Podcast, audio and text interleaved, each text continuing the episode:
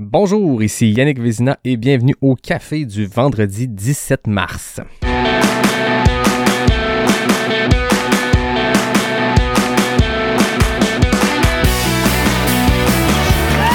messieurs, votre gagnant du 110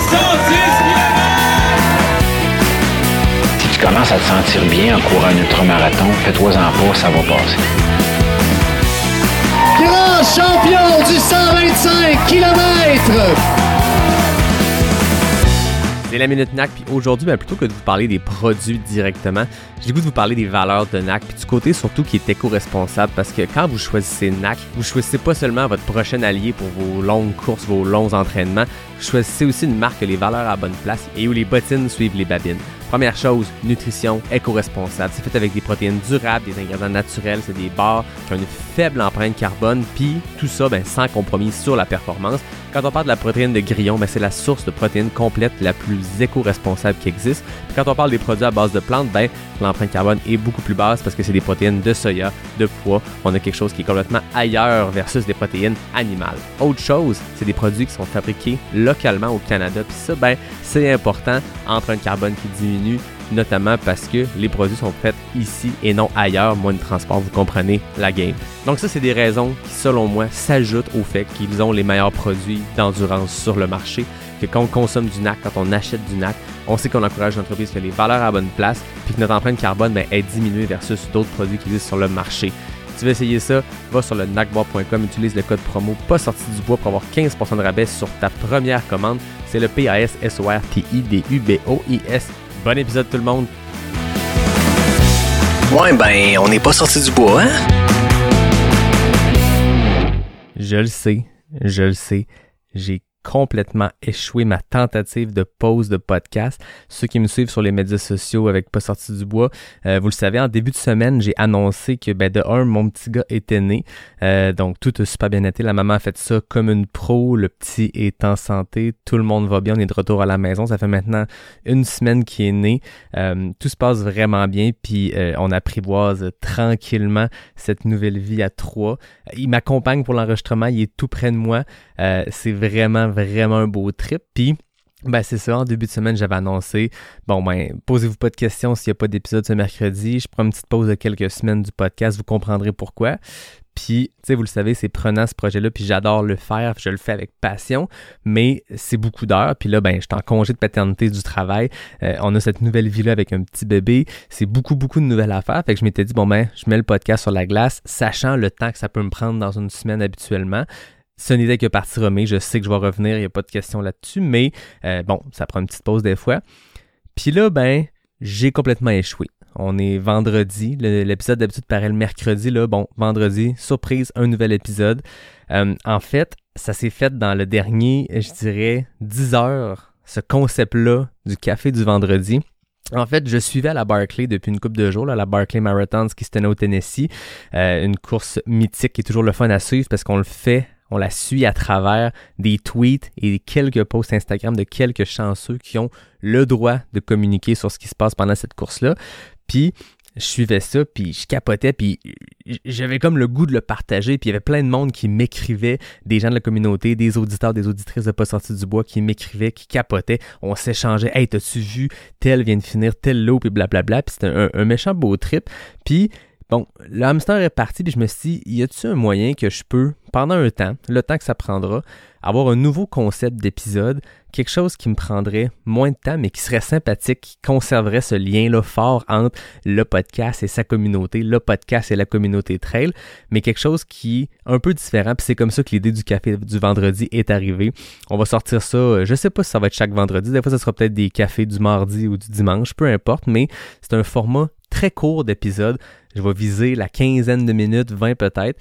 C'est quelque chose auquel euh, j'avais déjà pensé par le passé, mais euh, c'était pas arrivé. Mais l'idée du format court, sorte de revue de la semaine, une sorte de tour d'horizon de qu'est-ce qui s'est passé dans notre communauté, que ce soit au Québec ou à l'international, qu'est-ce qui s'est passé en termes de résultats de course à l'international, oui, mais nos Québécois qui font des courses.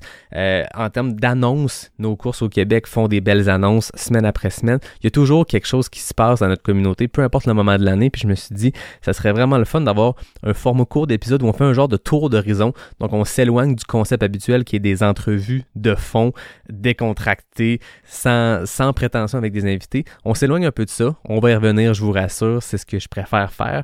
Mais créons quelque chose de sympathique. Puis c'est ce qui est fun Pas sorti du bois. J'ai pas d'attache avec personne, donc je peux adapter les concepts, tenter des nouvelles affaires. Vous avez entendu des épisodes autour du feu des épisodes questions-réponses, des jasettes de geek avec Nicolas Dan. Là, ben, c'est le café du vendredi. Je sais pas combien de temps ça va durer, mais j'ai le goût de m'amuser avec ça.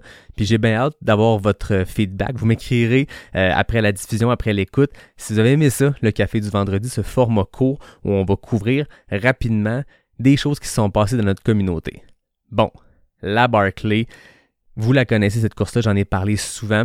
J'entrerai pas dans le détail de ce qu'est la Barclay. C'est une boucherie, c'est une course où, dans l'histoire, il y a eu 15 finishers.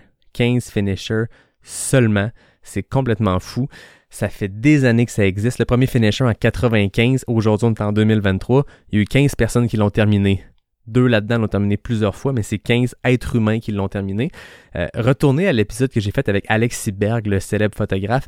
On était entré en détail euh, sur la Barclay parce qu'il venait tout juste de sortir son livre et son documentaire Les finisseurs qui plongeait sur ces, euh, ces athlètes-là, ces hommes-là dans ce cas-ci, qui ont terminé l'infâme Barclay. Et là, ça a été une édition historique, épique, comme d'habitude, mais là, Alexis Berg va devoir ajouter trois nouveaux finisseurs à son livre, trois nouveaux finisseurs à son documentaire, parce qu'on n'a pas eu un ni deux, mais trois personnes qui ont terminé la course, dont deux que c'était la première fois, dont un que c'était la première fois qui essayait la Barclay. Lazarus Lake, comme d'habitude, crée une course qui est complètement folle, extrêmement difficile à terminer, cinq boucles à compléter dans du gros bushwhack. Là, oubliez les sentiers balisés, là, c'est de l'orientation. C'est quasiment en autonomie sur un parcours qui est immense. Il y aurait un point d'eau, puis euh, c'est à peu près tout dans un territoire extrêmement hostile.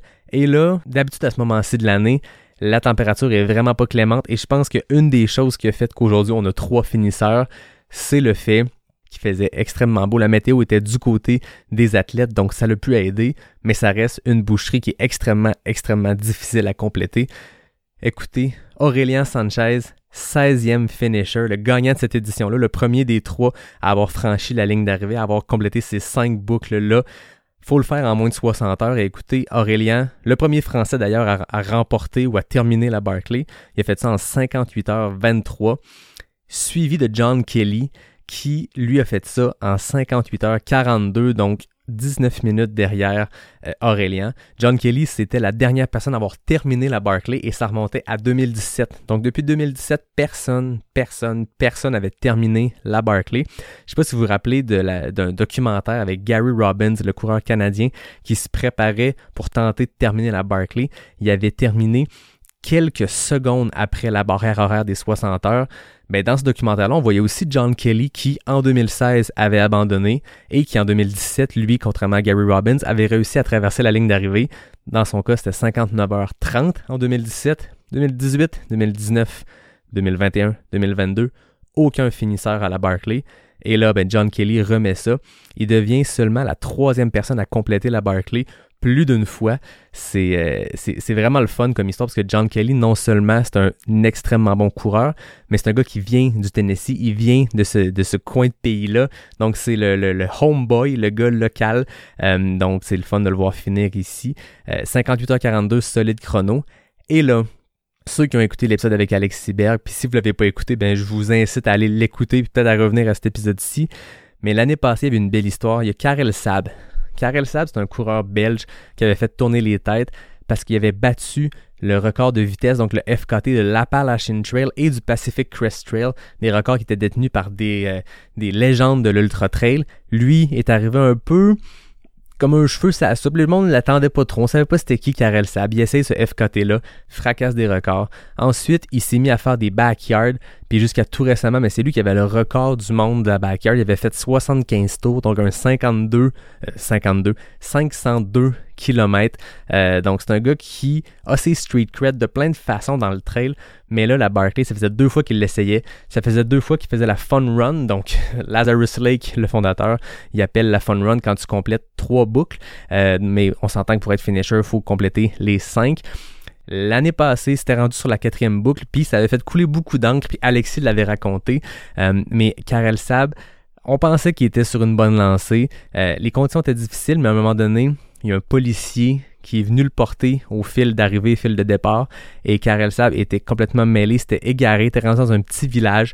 Le policier l'avait ramassé. Écoutez, il avait raconté avoir eu des discussions avec une poubelle. Ça vous donne une idée à quel point il était dans un état lamentable. Euh, mais Karel Sab a remis ça cette année. Euh, jamais 203, il est revenu à Barclay et il l'a complété. Écoutez, en 59 heures 53 et des poussières, c'est moins de 7 minutes de la barrière horaire et c'est le, le, slowest time ever, ils l'ont annoncé comme ça. C'est le temps le plus lent pour compléter la Barclay à 6 minutes 30 de la barrière horaire. Euh, donc, très très grande performance d'Aurélien Sanchez, John Kelly, Karel Sab. Aurélien, le premier français à compléter la Barclay. Karel Sab, le premier belge, bien sûr. Donc, vraiment impressionnant. On a vu Damien Hall, euh, qui est un coureur bien connu dans le monde de la trail, qui s'est rendu sur la cinquième boucle, qui n'a pas pu finir. C'était sa première tentative. Et une autre histoire qui est vraiment intéressante, c'est Jasmine Paris, une euh, coureuse qui l'année passée avait fait tourner beaucoup de tête parce qu'elle s'était rendue loin dans la course. Et là, cette année, elle est devenue la deuxième femme de l'histoire de la Barclay à commencer la quatrième boucle. La dernière femme qui avait fait ça, c'était en 2001. Donc là, 22 ans plus tard, Jacinthe Paris s'est lancée sur cette quatrième boucle-là, mais ça s'est pas fini euh, dans les temps parce qu'il y a des temps chrono aussi, des barrières horaires pour chaque boucle. Bref, s'il y a quelqu'un qui peut un jour être la première femme à terminer la Barclay, je pense que c'est Jasmine Paris. Très, très, très impressionnant. Changeons de registre maintenant parce que j'ai le goût de vous parler d'une course qui a eu lieu la fin de semaine dernière en Patagonie, donc la chaîne de montagne entre le Chili et l'Argentine, parce que on a eu deux Québécois qui ont participé à la El Paso Austral Ultra Trail, une course euh, assez brutale, assez technique, paraît-il, euh, organisé. Donc, un des partenaires, c'est The North Face et on a deux coureurs au Québec qui sont dans l'équipe de North Face. Anne Bouchard, que vous connaissez bien, je l'ai reçu à maintes reprises au podcast, et Marc-Antoine Foran, que j'ai aussi reçu. Euh, donc, les deux se sont élancés sur cette course-là. Et quand j'ai vu le classement, c'était vraiment drôle à voir parce que sur le top 20, là, les 20 premiers euh, finisseurs, Anne Bouchard, un petit drapeau canadien, Marc-Antoine Foran, un petit drapeau canadien et tout le reste, ce sont des locaux, euh, des Argentins, des Chiliens. Donc, il étaient les deux, euh, les deux visiteurs, les deux euh, coureurs de l'extérieur qui sont arrivés là. Anne Bouchard l'a remporté. Marc-Antoine Forin est monté sur la troisième marche du podium, un parcours de 120 km et 3700 mètres de dénivelé positif, 4500 je crois de négatif le ratio, faut pas s'y fier. Hein. On dit souvent en là, le ratio, c'est bon, on peut checker le nombre de mètres de dénivelé par kilomètre, mais ça vaut pas grand-chose. C'est le terrain, c'est là que ça se passe. Et 120 km, 3700 sur papier, bof, ça dépend des courses. C'est, c'est, moins de dénivelé qu'Aricana qui est pas connu comme étant le 125 km avec le plus de dénivelé. Mais après ça, ce qui se passe dans le sentier, c'est là que ça se passe. Et dans ce cas-ci, euh, je parle un peu avec Marc-Antoine, paraît-il que c'était un parcours brutal, brutal, brutal, mais les deux l'ont complété puis ont fait de très très belles performances. Donc félicitations Anne, félicitations Maf, vous êtes vraiment très hot. Euh, avant de terminer puis avant de passer à la deuxième portion de cet épisode, euh, j'ai de en rafale lancer deux bonnes nouvelles, deux trucs cool que j'ai vu passer. D'abord, le Québec Megatrail a acheté un nouveau parcours à son offre. Donc on connaît bien le QMT 25 qui est là depuis très longtemps, mais là on rajoute le QMT 21, donc un parcours sensiblement pareil en termes de distance, mais ô combien différent en termes de parcours. QMT 21 va commencer avec la montée de l'escarpé. Donc ça, c'est la montée hyper abrupte qui mène jusqu'au sommet du Mont-Saint-Anne. Euh, C'était ce qu'on empruntait l'année passée d'ailleurs sur le QMT 110 et c'est toute qu'une montée. Ça brûle dans les quads. La montée du QMT 25 est assez différente. Je dirais pas que c'est courable du début à la fin. Ça l'est pour euh, ceux en avant euh, du pack, mais c'est beaucoup plus doux comme montée, plus progressif. Donc, nouveau parcours vraiment intéressant. Donc, on arrive avec quelque chose qui est, plus intense en termes de ratio de dénivelé par kilomètre. Donc, un bel ajout à l'offre déjà très complet, euh, l'offre déjà très complète du Québec Megatrail. Et finalement, avant de passer à la dernière portion de l'épisode, j'aimerais envoyer un petit coup de chapeau à mes amis de Tout Trail, euh, Marc-André Mariev, qui, la semaine dernière, ont atteint le plateau des 100 épisodes. Euh, on a parti, pas sorti du bois tout trail, à peu près au même automne en 2020.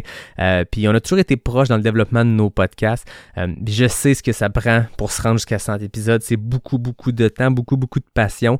Puis pas de doute que la passion est bien vive chez ces deux-là. Donc félicitations Marc-André Mariev, c'est vraiment très hot. Bienvenue dans le club des 100. Je sais pas si c'est vraiment quelque chose. mais maintenant, on est deux podcasts de trail au Québec avec plus de 100 épisodes. Il y en a d'autres qui s'en viennent c'est beau à voir. Donc, euh, félicitations, mes amis. Vous le méritez. Euh, tout le succès que vous avez, surtout toute la belle reconnaissance. Puis, euh, vous faites clairement une belle différence dans notre communauté. Donc, félicitations, la gang. Dernière partie. Vous le savez, ben, Pas sorti du bois, c'est un podcast d'invités, de discussions, de jasettes. C'est ma blonde qui m'a lancé l'idée quand j'y ai comme expliqué euh, ce que je venais de pondre comme idée avec le café du vendredi. Elle m'a dit ben pourquoi t'aurais pas un intervenant qui vient pas faire son tour chaque semaine, que ce soit un invité, un collaborateur, quelqu'un qui vient jaser de quelque chose qui a un lien avec une nouveauté qui s'est faite dans la semaine, une annonce, une nouvelle. J'ai trouvé l'idée vraiment très bonne, donc je remercie Jenny, ma blonde, qui m'a donné cette idée-là. Et c'est exactement ce qui va se passer à chaque café du vendredi. En deuxième partie du court épisode, on aura quelqu'un. Et là, ben, ça tombait sous le sens qu'avec ce qui été annoncé cette année comme partenariat entre NAC et l'UTMB World Series, je voulais vraiment parler de ça. Je pense que ça fait partie des grandes nouvelles. C'est une nouvelle importante pour la communauté trail au Québec parce que c'est une compagnie qui a été fondée ici, qui été partie ici, qui maintenant va rayonner à l'international grâce à ce partenariat-là. Mais pour en parler, ben, je rejoins William Valker, qui est le cofondateur de NAC. Hey, j'étais avec euh, William Valker, le cofondateur de NAC. C'est un du podcast parce qu'il est déjà venu euh, l'automne dernier. Mais là, William, je ne pouvais pas lancer ce nouveau concept de mini-épisode-là euh, sans mentionner la nouvelle, à mon sens, la plus importante pour une entreprise québécoise de trail. En tout cas, je ne sais pas si c'est trop intense de le dire comme ça, mais pour moi, c'est gros ce qui s'est passé cette semaine. Puis euh, ça l'a fait jaser beaucoup. Puis je trouve ça important d'en de, de, parler avec le fondateur, quelqu'un qui a été dans ces discussions-là, qui pourra nous en parler, mais aussi parce que NAC est le partenaire euh, du podcast depuis les tout débuts. C'était plus significatif pour moi de commencer un nouveau concept en parlant de toi et avec toi. Donc, euh, bienvenue William, re-bienvenue. Trop cool, merci encore pour l'invitation qui, euh, comme à chaque fois, part d'un petit texto euh, qui arrive. et puis après ça, on se retrouve derrière le micro à, discuter. Mais en tout cas, ça me fait toujours très plaisir d'être là. Je disais en introduction que j'avais eu l'idée de ce nouveau concept-là du café du vendredi vraiment dernière minute. Je t'ai littéralement texté jeudi à midi, 15 minutes après que ma blonde et moi, on, a brainstormé cette idée-là d'épisode court. Puis tu m'as répondu, OK, parfait, on le fait. Il est 16 h on est en train de l'enregistrer. Ça va être en ligne demain matin. On est. Euh, écoute, ça, c'est du gros improvisé à, un peu n'importe comment, mais du broche à foin de luxe, comme dirait l'ami euh, Jean-François Tapp. Pour le rappel, euh, grosse annonce qui a eu lieu cette semaine. NAC fait des percées américaines, européennes depuis dans, dans, la dernière année, des percées importantes, mais là, on a annoncé conjointement NAC et euh, l'UTMB World Series, que NAC devenait le fournisseur nutritionnel officiel de toutes les courses du circuit UTMB World Series. D'abord, félicitations, c'est énorme. Merci, merci. Euh, ouais, ça a été un, ça a été un gros, euh, un gros process de, de, notre côté. Puis c'est, c'est un énorme partenariat, c'est, c'est évident. Et on pensait pas que ça allait arriver à ce moment-là aussitôt entre guillemets dans notre, ouais. Oui, c'est ça, parce que tu sais, Snack, ça a à peine 7 ans, c'est une start-up, puis gros développement dans les dernières années. Euh, mais, mais là, on, dirait qu'on vient de passer dans les ligues majeures, puis littéralement la ligue majeure, parce que pour rappel, ceux qui sont moins courants, le TMB World Series, c'est l'espèce de, deuxième, la, V2 de l'Ultra Trail World Tour, qui était à l'époque aussi organisée par euh, l'organisation de l'UTMB, mais là, c'est vraiment une série de courses organisées. J'en parlais avec Mathieu Blanchard quand il est venu. Dans ce cas-ci, c'est vraiment une série où il y a des courses partout dans le monde toute l'année, puis les gagnants, les gagnantes de certaines des courses vont pouvoir accéder à la grande finale, qui est en fait l'UTMB qu'on connaît très bien. On était là ensemble l'année passée. Euh, là, vous devenez pas juste partenaire de l'UTMB, vous, vous devenez le partenaire nutritionnel de toutes ces courses-là de tous les événements en fait. Puis c'était euh, c'était aussi une des conditions qui était importante pour eux de pouvoir homogénéiser un petit peu toute l'expérience, tu vois, à travers euh, tous les coureurs euh, partout à travers le monde. Puis la genèse de ce projet-là, c'est que à la base, ben, tu as l'UTMB qui était devenu en fait un petit peu le, la finale des tu vois des, des, de toutes les courses de trail avec le plus haut niveau, le plus gros plateau euh, d'athlètes qu'on pouvait retrouver dans le monde. Et en fait, ils ont juste euh, ben, professionnalisé un petit peu tout l'accès en fait à cette finale-là en créant un circuit autour avec euh, ben, des courses classiques, des majors. Et finalement la finale à Chamonix. Et euh, à la base, en fait, nous de notre côté, euh, on réfléchissait toujours. Euh, bah, tu sais, on est on est assez assez ambitieux, je te dirais, chez NAC, et on réfléchissait à c'est quoi, les, les, les prochaines étapes, c'est quoi les plus gros partenariats qu'on peut qu'on peut aller créer et comment on peut aller essayer de s'imposer comme le leader en fait dans la nutrition sportive dans notre domaine qui est assez spécifique, qui est l'ultra. Et, euh, et, en fait, on s'est dit, ben, il faut euh, à un moment donné, dans les trois, quatre prochaines années, qu'on devienne partenaire, en fait, euh, au moins d'une course de l'UTMB et tout ça. Et puis par les relations qu'on a pu bâtir en se déplaçant sur euh, les différents événements euh, de, de l'UTMB l'année dernière, euh, surtout celui à Chamonix, ben, on a créé des, des relations et puis ben, j'ai simplement approché ces personnes-là en leur disant que on était intéressé à discuter pour pour les prochaines années. Et en fait, et en fait, ben, tout s'est vraiment accéléré quand on a compris exactement ce qu'ils cherchaient, quand on a compris à quel point en fait pour eux euh, le partenariat de nutrition en fait était essentiel. Enfin, je veux dire, c'est un élément de succès qui est hyper important dans un ultra. Tu sais qu'aujourd'hui, tu as 85% des raisons d'abandon en fait qui sont liées à des problèmes gastro-intestinaux euh, sur euh, sur tous les événements d'ultra. Donc pour eux, en fait, c'était vraiment un élément clé. Et quand on, le, quand on leur a présenté en fait la marque avec la vision de la marque, euh, que ce soit sur notre vision en fait de la performance sur l'ultra et la performance des produits, euh, mais encore nos valeurs en fait environnementales, bah, ça les a énormément touchés et ils se sont dit mais c'est le partenaire en fait idéal pour nous. Et effectivement parce que c'est c'est nous c'est notre axe de développement qui est très spécifique, mais il n'y a pas vraiment d'autres entreprises aujourd'hui dans la nutrition sportive euh, qui, euh, qui qui qui compétitionnent avec nous et qui ont cette lignée vraiment très très précise. Donc le partenariat il est venu vraiment de manière euh, très très naturelle au final parce que c'était la rencontre de deux de deux besoins en fait et de deux valeurs qui étaient euh, assez importantes. Et pour nous, de créer ce partenariat là, ça nous permet aussi d'avoir entre guillemets un petit peu la main sur euh, les pratiques des événements en termes, tu vois, de d'empreinte écologique.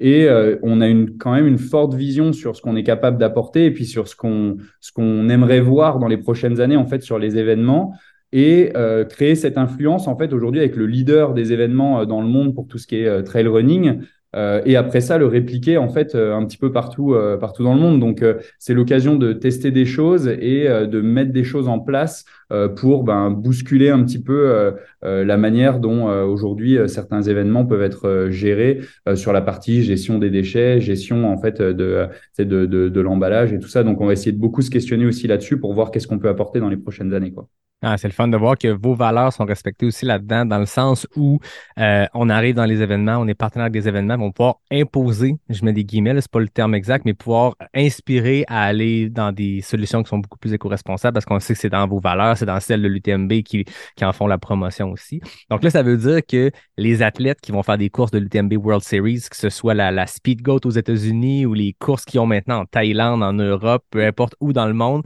il va avoir du NAC dans les ravitaux. C'est complètement fou quand même. Est-ce que, est que ça donne un peu le, le, vertige? Je le disais tantôt, vous avez fait des percées. Ben, D'abord, vous, vous, êtes développé au Canada, au Québec, des percées aux États-Unis, des percées en France, le marché européen.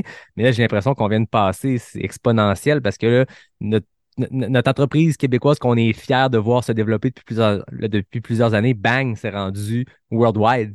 Ouais, non, c'est euh, c'est hallucinant en fait. Puis nous, on, on le vit un petit peu différemment parce que nous, ça a été un process qui a duré quand même pendant euh, plusieurs mois de, euh, de discussion, de négociation, de penser en fait à tous les détails. Donc, en fait, le moment où on l'a annoncé, ben, c'est sûr qu'il y, avait quand même une grosse excitation. Puis on a essayé de le, le célébrer autant que possible. Mais on s'est préparé à tout ça. Mais c'est vrai que quand on a commencé à avoir l'idée, ça nous paraissait être un projet qui était tellement big qu'on s'est dit, mais est-ce qu'on peut vraiment se lancer là-dedans ou est-ce qu'on est-ce qu'on est-ce qu'on est fou est-ce qu'on n'est pas fou quoi? Donc euh, on a essayé vraiment de, prendre beaucoup de conseils en fait un petit peu euh, autour de nous pour savoir si on avait euh, les reins assez solides aussi pour pouvoir aller amener cette expérience là parce que quand on se lance dans un dans un partenariat bah, c'est bien beau d'avoir le partenariat, mais l'ambition après, c'est de vraiment bien exécuter, bien le réussir, donner une bonne expérience à tout le monde. Et c'est fou de se dire que nos produits vont être sur genre chacune des stations de ravitaillement de tous les événements du TMB partout dans le monde. Donc ça, c'est ouais, assez hallucinant, quoi. Ouais, je pense que les gens euh, réalisaient-le. Je t'invite pas en tant que William, euh, fondateur de NAC, qui est aussi le partenaire du podcast. Je t'invite en tant que fan de notre communauté trail, puis de voir une compagnie québécoise ancrée ici, qui s'est développée ici, qui est rendue le fournisseur officiel de la plus grande série de courses de trail au monde dont la plus grande course de trail en termes de, de, compétition qui est l'UTMB. C'est vraiment, vraiment important, je pense, pour notre sport. Puis, euh, ben, je voulais vraiment prendre le temps de, te féliciter, toi, William, Mine, euh, Jérémy, toute l'équipe, euh, Grégoire, parce que quand vous étiez venu au podcast, Mine et toi, je pense que c'était l'automne dernier, vous nous aviez dit, il y a des grosses affaires qui se trament pour 2023 et tout. On est à peine au mois de mars et bang, une première gigantesque annonce a lieu. donc, c'est vraiment très cool. Puis, je tenais dans ce premier café du vendredi qui va être des petites revues de la semaine, qu'est-ce qui s'est passé dans le trail, autant d'un point de vue compétition qu'au point de vu justement annonce et tout, ben, de pouvoir en parler. C'était important que vous soyez là, qu'on en parle. Fait William, félicitations. C'est vraiment très hâte de vous voir aller. Merci beaucoup. Merci Yannick. Merci à toute la communauté. Et à tout le monde, j'espère que vous avez aimé ce nouveau concept du café du vendredi. On essaie quelque chose. C'est un projet de congé de paternité. Je le disais en ouverture, ça permet d'être beaucoup moins impactant en termes de temps, mais de garder un lien avec vous autres parce que euh, je vous aime la communauté trail. J'aime les auditeurs, les auditrices de Pas sorti du bois. J'aime ça connecter avec vous. Puis là, je suivais la Barclay. J'étais comme, OK, faut, faut que je fasse quelque chose plus que des stories. Faut que j'en parle. Puis c'est comme ça que ce concept est né. Fait que merci William, puis à tout le monde, je vous dis ben, peut-être à la semaine prochaine pour un deuxième café du vendredi. Si vous avez aimé ça, partagez-le sur les médias sociaux. Euh, ça, ça va me faire plaisir de repartager, puis on va, euh, on va pouvoir promouvoir ces bonnes nouvelles-là, autant ce qui s'est passé à la Barclay au Tennessee que cette grande annonce de NAC. Merci Will. Ciao, bye. Bye tout le monde.